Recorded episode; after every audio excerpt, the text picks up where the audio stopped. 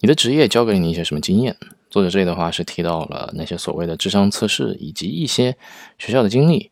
那么，其实，在你走出校园、步入社会之后呢，他们更多的会变得不值一提，因为更多的他们只是扮演着一个敲门砖的角色。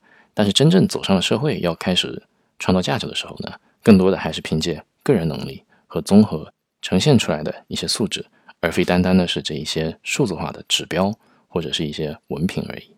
Who are selected? What one thing has your career taught you for certain? From Sean Carnan.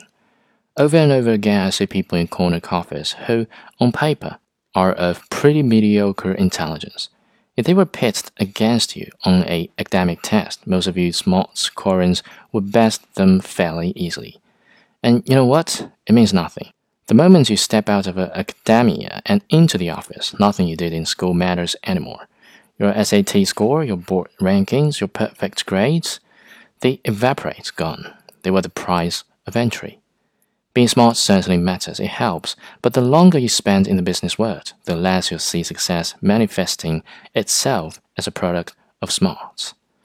You'll someday realize that it was always just a contest of who wanted it the most.